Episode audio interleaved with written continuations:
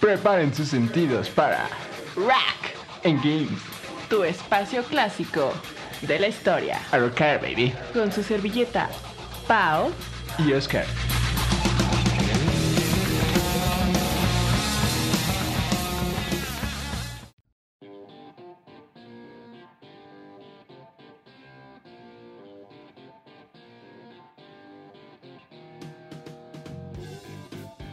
Buenas noches, mis queridos compañeros y compañeras del Rack and Games. Otra vez, nosotros, mi querida, ¿cómo se llama? Querida, la compañera Paola Shin y Oscar Bonifacio. Oscar Guapa. De nuevo aquí trayéndoles, ahora sí, miércoles de metal, de metal, de yo metal, tú metal, el metal. ¿Por qué, ¿Cómo la amigo? ves? ¿Por qué, mi querida Pau? ¿A quién traemos de sabrosongo, güey? Rockstar Song. Un ícono guapo y pelirrojo. Guitarrista. ¿Ya saben quién es? Es Dave Mustaine. David. Del David. En efecto, mi queridísima Pau. Y en los Y videojuegos. en la parte de videojuegos les traemos Metal Gear Solid 4 principalmente. Vamos a hablar un poquito de Snake, pero el 4 me gustó mucho cuando lo jugué. Pues vamos a darle, mi querida Pau. Eso dice, amigos. ¡Vámonos! Hum. David Scott Mustaine. Amigos, hoy miércoles, bueno, como ustedes estén escuchando esto, miércoles, ya pasó el cumpleañitos de este hombre, fue el lunes 13 de septiembre. Cumpliendo 61 años. Cese- 61 años. ¡Sí! Amigos, ya está acá, rookies. Pero me cae muy bien todavía, qué bueno que aún no, aún no pasa a fallecer con muchos rockstars últimamente. Él se mantiene. Últimamente, últimamente. Es últimamente. Ahí se mantiene porque sí ha tenido problemas de salud Sí, severos. como siempre ha tenido un buen. Pero bueno, amigos, este muchacho, ustedes ya lo conocen por haber formado parte de la banda de Metallica, después ser expulsado y formar Megadeth y actualmente sigue con su proyecto de Megadeth. Pero ahí les va un poquito de su historia, rapidín, pillín. Pues este muchacho nace y pues desde chiquito eh, él contaba, cuenta, que, que pues era muy molestado, amigos. De entrada porque era pelirrojo. Y segunda, pues por sus gustos musicales, que guitarra, que más rock. Pero siempre él ha tenido este como, yo le llamo como furia interior, como rage, que lo caracteriza de que no le importa y él se saca adelante y le vale y voy a ser el mejor y no importa y sigue y sigue y sigue, ¿no? Está muy curioso cómo los caminos de la vida llevan algunos a estos, pues a estos parejas, ¿no, amigos? Y ya total que crece, la influencia musical es, es gracias a su hermana. Él empieza a tocar así la guitarra, se une a ciertas bandillas ahí de garage, empieza a tocar. Como a los 15 años ya se va y se, se separa de su familia y se va. Y ya, pues entre banda y banda, pues, pues y sobre todo en esa época que era, era popular su estilo, pues ya termina siendo así medio famosillo y la la la. Y adivi... No, ¿tú te sabes cómo entró Metallica, compañero? Pues creo que conoció a James. James. La verdad no me sé bien la historia de cómo comienza con Metallica, pero sí sé que era muy amigo de James y de... Ah, el baterista. ¿Cuál fue el nombre? Fíjate que según Lars. yo... Lars Ulrich.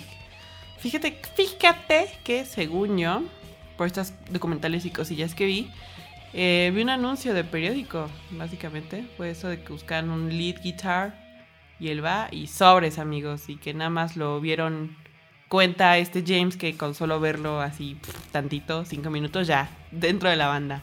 Sobres, amigos. Y de ahí ya se va con Metallica, amigos. A todo, a, a formar todo lo que es Metallica.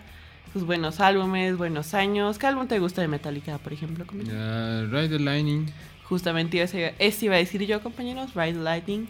Qué buen álbum, qué bello. Pero ese creo que no está con Dave Mustaine. ¿Sí? Según yo sí, compañero. No, o sea, creo que... Creo que Dave no grabó nada en sí con Metallica. ¿No? Fueron más presentaciones y pues composiciones que tenía con Metallica que al final pues creo que sí lo menciona, pero hay canciones este que cambiaron que sacaron la versión Metallica y sacó la versión Megadeth, pero cambiaron letras y cambiaron algunas cosas. Pues Si no recuerdo los nombres de las canciones, pero pues no no estamos hablando de las bandas, mi querido Pau. Nah, yo te estoy contando. Síguele, ajá, síguele al, al chismesazo. Kill Em All y Ride the Lightning. Highlights de Metallica, ya, hasta ahí, ¿no? Pero pues este muchacho como buen rebelde que era, pues claro, como buen rockstar, pues sí, tenía sus problemas de drogas, de ira, de adicción, de... Entonces llega un punto en que la banda pues lo saca, amigos. Eh, él estaba así en un camioncito, así la la la, de ir a otra gira con Metallica y los chavos estos de Metallica deciden sacarlo. Porque pues ya era definitivamente un punto en donde ya no podían tocar con él, ya decían es que ya no se puede, ya no podemos tocar con él en vivo, está bien loco, está bien adicto, lo vamos a sacar. Y que lo sacan de Metallica, mi amor. Por borracho. Por borracho y Que se ponía muy agresivo él. Ajá. Sobre todo, no tanto de que era muy borracho, pero creo que tenía problemas. Creo que se llegó a pelear con, con Cliff. O con, no me acuerdo con quién, pero tuvieron un problema así, por eso decidieron sacarlo. Lo corrieron y lo mandaron de regreso. No le dieron ni una oportunidad, solo se despertó y le dijeron, Estás fuera. estás fuera. Y así se fue en autobús. Y en ese camino de regreso, eh, sí cuenta que fue choqueante para él. Pero justo en ese autobús de regreso a su casa expulsado, dice que vio así como un flyer, una así, bla, bla, de propaganda política que hablaba de eh, un, término que se llama Megadead. Como a la banda Megadeth, amigos, agreguen- una A, Megadead. y él vio el nombre y le gustó y nada más le quitó la A y se quedó en Megadeth, ¿no, amigos? Entonces, pues no le importó. Él cuando él cuenta que, que saca una ira interna a él, una furia de que así de que, ¿cómo se atreven a expulsarme? No así, pero ¿saben qué? Yo voy a formar mi banda y voy a ser más grande y mucho más, más increíble con esta nueva banda que con ustedes. Y lo hizo, amigos, lo hizo, es algo que es como wow, ¿no? Entonces, pues ya teniendo la, el background de Metallica, ya forma la banda Megadeth. Conoce a David Elefson, Elfson, este hombre que, que actualmente expulsaron de la banda, amigos, ahí en Chismes. Pero este, este chico es el que yo pienso más le aguantó a Dave Mustaine. Es el único que no ha cambiado, nunca fue expulsado desde ese entonces que se formó miembro original. Yo pienso que es el que le ha aguantado un buen, amigos. Un buen. Vean entrevistas, vean lo que ha contado David Elefson. Y nunca se fue de la banda a pesar de que Dave sí tenía muchos problemas con él, ¿no? Y amigos forman Megadeth. ¿Qué, qué canciones te gustan de Megadeth? ¿Qué álbum? Pues mm, Cuéntame. las canciones que más me gustan, este... ¿Cómo se llama? ¿Cómo se llama? Rust in Peace de ese álbum. Eh, sí, ay, ¿cuáles eran? Hangar. Hangar 18. ah, este, Tornado of Souls. Se- of Souls. Este. Se me olvidaron los nombres. Así se te fue. Muy bien, amigos. Pues forma Megadeth. Muy buena banda. Allá muchos críticos de metal y del rock dirán, pues, ¿quién es mejor? Siempre había esta discusión. ¿Cuál es, cuál es mejor, Megadeth o Metallica? Eh, Dave siempre ha dicho que él por su parte en Metallica, en verdad, en Megadeth. Y fum, y adiós popó. Ya después, mucho tiempo después, se reconcilió con los de Metallica. Ya. Pero mientras formó Megadeth. Y aquí yo hago mis highlights de Rust in Peace, Countdown to Extinction, Euthanasia, Euthanasia. Y me gustó mucho su último álbum que sacaron, el de Dystopia. Pero bueno, amigos. ¿Tú, tú quieres hablar? Siento que hace mucho No, dale, que- dale, dale. Tú, sí conoces más Ya. de Mustaine. Yo siento que tienes cara de ganas de hablar. Pero básicamente es esto, amigo. Es, esta es la historia súper cortita de este hombre. Eh, siempre, yo he visto que concede muchas entrevistas. Yo pensé que era más como mm, reservadito. No, eres muy abierto. Eres bastante abierto a las ¿No has visto cuando tienen la sesión de terapia con Lars? No. Ver ese video, cómo se abre así. de, Es que tú me, me expulsaron, no me dieron nada.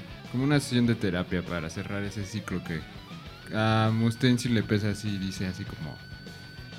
Sí, yo soy Megadeth, pero es que ustedes son Metallica y Metallica y Metallica. Pues sí, en el mundo del metal, pues Metallica es una firma muy grande, pero pues son muy vendidos para, para mí.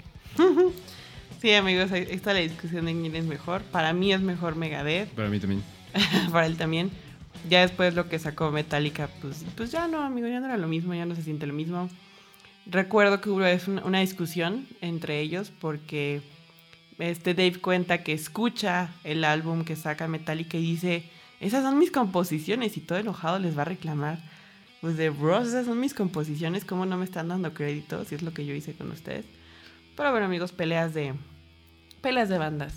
También les cuento que eh, tuvo una lesión en el brazo que casi pues lo deja, pues ya adiós, adiós de la guitarra para siempre. que estaba sentada, sentado en su silla tocando la guitarra, pero se queda dormido. Y se queda dormido en el brazo. Y pues ahí en el blackout se le corta la circulación. Y adiós, bracito, amigos. Le dio neuropatía radial. Sin embargo, ya después como de cuatro o cinco meses ya volvió a la normalidad, pero sí es algo que cuenta que como que le espantó mucho. Este, y pues, ¿qué, qué más, amigos? es que yo siento que he hablado mucho, por favor. Tú, dale, dale, dale, a ti te gusta. Yo sé que este programa es dedicado hacia ti, que tú eres fan, fan de, de Mustaine. Solo así, pues, de Mustaine, este, como había comentado Pau, ¿o lo comentamos? Que siempre ha sido una persona muy fuerte en sí, de que luchó. Estábamos viendo hace poco un documental, no me acuerdo qué documental era que Pau me lo puso de metal donde salía, no me acuerdo qué chavas del metal, pero decían así, este, no, pues es que la verdad nosotros no, no, no, no, no queremos ir más allá, aquí estamos bien, ¿no? Eh, ya tenemos la fama que, pues la más o menos fama que tenemos, ¿no? Y cuando ya pasan en la sección de Mustaine, Mustaine era de, sí, yo quería más, yo quiero más, yo, yo iba a ser el mejor porque tenía que ser el mejor y yo no me iba a quedar estancado, yo quería seguir creciendo. O sea, una mentalidad de tiburón. ¿Cómo, ¿cómo no? ¿Cómo no? ¿Cómo no, amigos? Y también algo que, me contó aquí el Oscar Guapo es que, y luego lo contó, ha contado poquito al respecto en las entrevistas este hombre, es que se metió a este mundo como de satanismo y magia negra, leve en su adolescencia. Hay algunas canciones, según acá el Oscar, que, que pues, pues sí, suena medio según esta, son rituales satánicos. Esas canciones ya no las toca en vivo. Si pudiéramos investigar cuáles eran, ya no me acuerdo del nombre de las canciones. Pero sí, esas ya no las volví a tocar en vivo porque como se volvió cristiano, cuando dejó las drogas y el alcohol, que dice que Dios lo salvó de todo eso. Entonces Qué dejó, dejó de tocar esas canciones porque eran rituales satánicos. Mm, a lo que la gente pues sí se enoja un poco porque como uno como este pues como que uno no cree mucho así como ni tanto ni en, el diablo que si vas a cantar algo o X cosa, pues se te va a aparecer, ¿no? Entonces pues la gente se molestó porque pues esas canciones eran muy buenas y pues ya no las quiere tocar. ¿Me? Pues me. Pues me, amiga, sí ya se volvió como... Pues no sé, amigos, ya señor. ya cambió. Obviamente a mí me encanta su faceta adolescente, joven, rebelde. Pero bueno, Ah, otro álbum muy, cool es Peace Sales, But Who's Buying. Y ah, hablando de eso, de la paz, de temas políticos, es que también tuvo involucramiento en la política. El Dave Mustaine, de hecho, hay un. La canción se llama The Conjuring. The Conjuring, amigos. Sí, Shum. y ya no la toca, ya no la toca, pero ya. Entonces les cuento que él tuvo cierto involucramiento en la política. Si ustedes buscan en YouTube, hay, y hay un, hizo como un reportaje en MTV donde va a cuando estaban las votaciones en ese momento a alentar a los jóvenes a votar, a preguntar por quién iban a votar.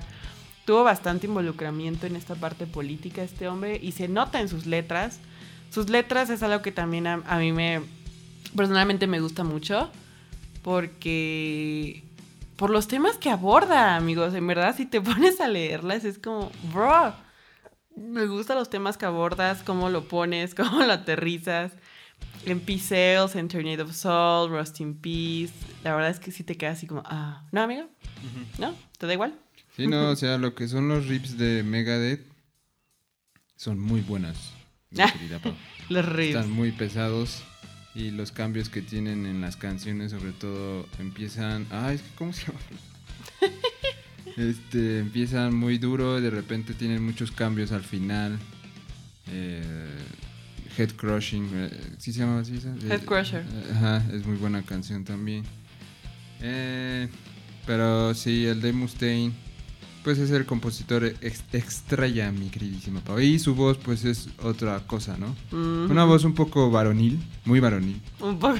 Sí, por ejemplo, mi hermana es un poco fresa y una vez que escucho la de. Ah, ¿Cómo se llama? La de. Ah, yo te digo, la más famosa, esta de. Hello, me, it's me again. ¿Esa? No, no, es esa. Ay, amigos. Pero Dread and the, and the Fugitive Mind. Esa, cuando escucho esa sí me dijo, ay, ¿quién es ese cantante? Tiene la, la, la voz muy, muy sensual. Es que sí, amigos. Yo lo noto, yo noté lo de la voz en esta que les digo. ¿Cómo se llama? La de Hello, me, it's me again. Tarana. In misfits way of life. Ya me acuerdo, te digo, se me fueron los nombres de las canciones de México. Eh, eh, Sweating Bullets, perdón. Sweating Sí, Bullets. Bullets, Ahí es una voz, amigos. Que no manchen. Hello. Así, muy, muy buena voz también. Y aparte guitarra, o sea, yo no sé, tú me puedas contar si es fácil tocar guitarra y aparte cantar. No, es sé. difícil, es difícil, tiene su chiste. O sea, tienes que practicar demasiado. Hay algunos que sí ya nacen con esa habilidad. Pero por mi parte, sí necesito practicar lento y cantando, así. Es difícil. Depende también qué riffs estás haciendo, qué cosas estás haciendo en la guitarra. Pero lo que hace Mustaine sí es difícil. También, por ejemplo, el de los Arctic Monkeys también hace eso y pues también es difícil. Ujú. ¿Cómo la ves, mi querida Pau? Está muy crazy, amigos. Su voz, su- sus riffs, sus letras, todo, todo, amigos. Y volviendo a esta parte política, ya recordé esta letra de Peace Sales. Pues sí, justamente habla, habla de cómo los gobiernos le ponen un precio a la paz y Tornado of Souls también habla de esta parte de la guerra. Se, meche- se mete con muchos temas de la guerra, sobre todo. Eh, Hangar 18 también. También incluso en su último álbum de Dystopia habla también de lo mismo, temas políticos. Y tenía un show en TV, ¿no? Estoy loca. Tenía- como un show. No sé, pero luego saca así sus videos últimamente de... Que está cantando con su hija. Ya sabes, intentando meter a los hijos, como siempre, al reinado. Quieren hacer el reinado de que siga la familia en esas cosillas. Ah, es lo que te iba a preguntar. ¿Con quién se casó? ¿Cuántos hijos tiene? La verdad no sé con quién se casó. No soy tan de chisme, me meto a ver Chisme. quién- Ya hasta que estamos investigando. Con Pamela. Ann Castleberry, amigos, en el 91. Y la hija es Electra Mustaine y el otro Justin David Mustaine. Justice, perdón. Justice. Mm, chécate, chécate. Muy interesante, mi Pau, Muy interesante.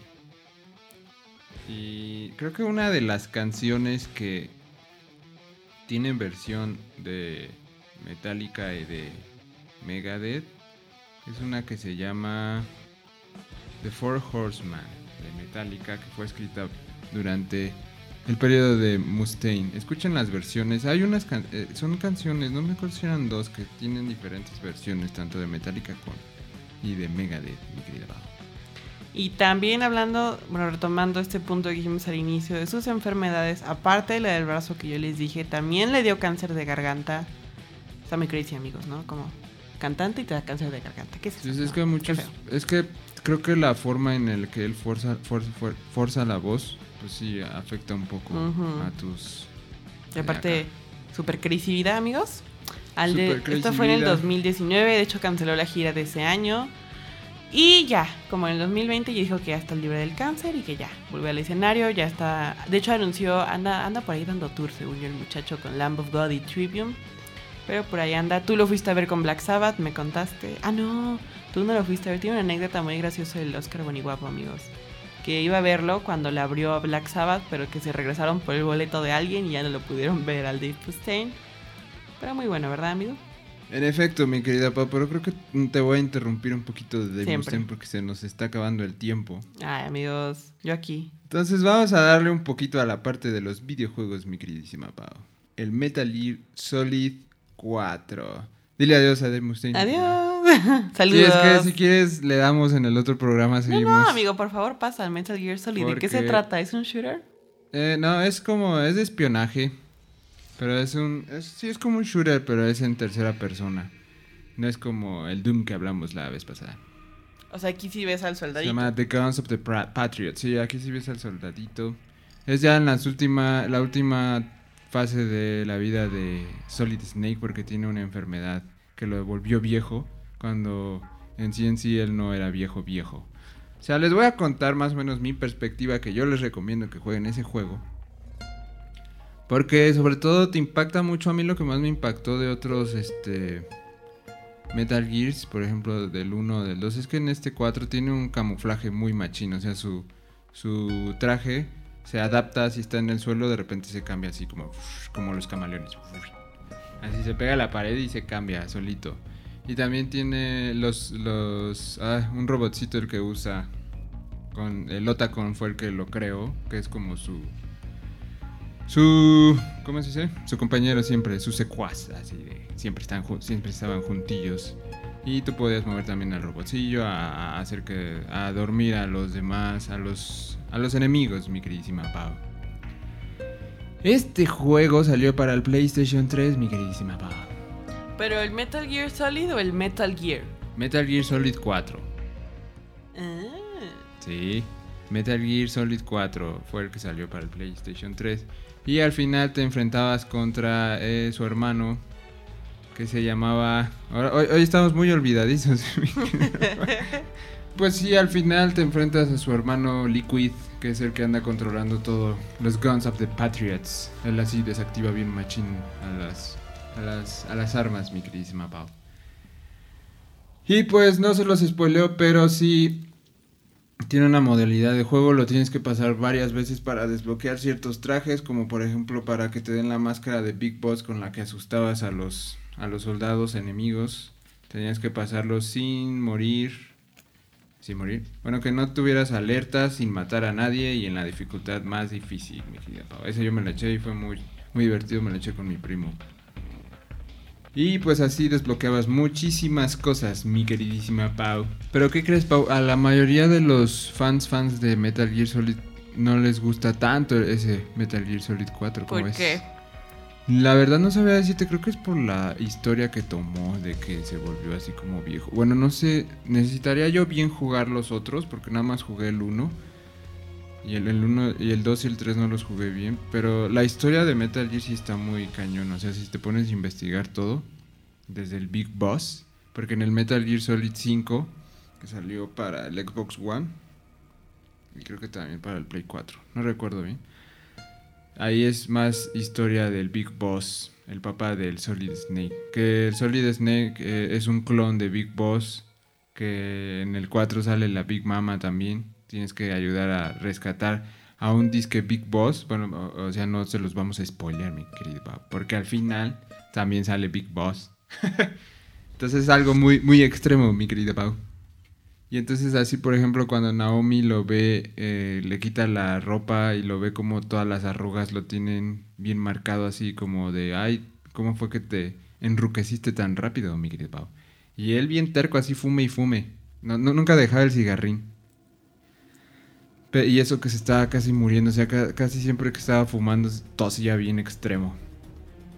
¿Cómo ves, mi querida Pau? ¿Cómo ves los la, vicios la los musiquita? ¿cómo era? La musiquita es muy buena, aquí van a estar escuchando el soundtrack de, por, es- por- por ejemplo, el intro es muy muy buena, muy buena composición, mi querida Pau. Se las recomiendo también que escuchen todo el soundtrack de esos juegos porque también están muy bien hechas, mi queridísima Pau. Conclusiones del día de hoy, amigos. Conclusiones. Luchen siempre, como de... Luchen por sus sueños siempre, como de Mustaine. No se conformen cuando no se tengan que conformar porque luego la vida, uno se conforma, ¿no, mi querida Pau? Ujú. ¿Cómo la ves? Muy feo, amigos, ya. Muy, muy, muy feo. Muy feo. A mimir, mejor. Jueguen Metal Gear Solid 4. Entra la musiquita de despedida. Tomen agua. Hill. Uh, Tomen agua. y escuchen Megadeth. Que aquí mi querida Pau es la experta en Megadeth. Yo sí estoy un poquito más verde, pero me gustan muchas canciones de ellas. Como había dicho Pau, prefiero Megadeth que Metallica. Uh. Despídenos, mi querida. Adiós. Hasta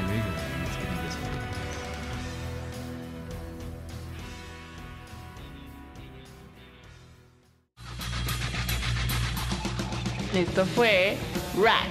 Engage. Rock para tu alma. Yeah.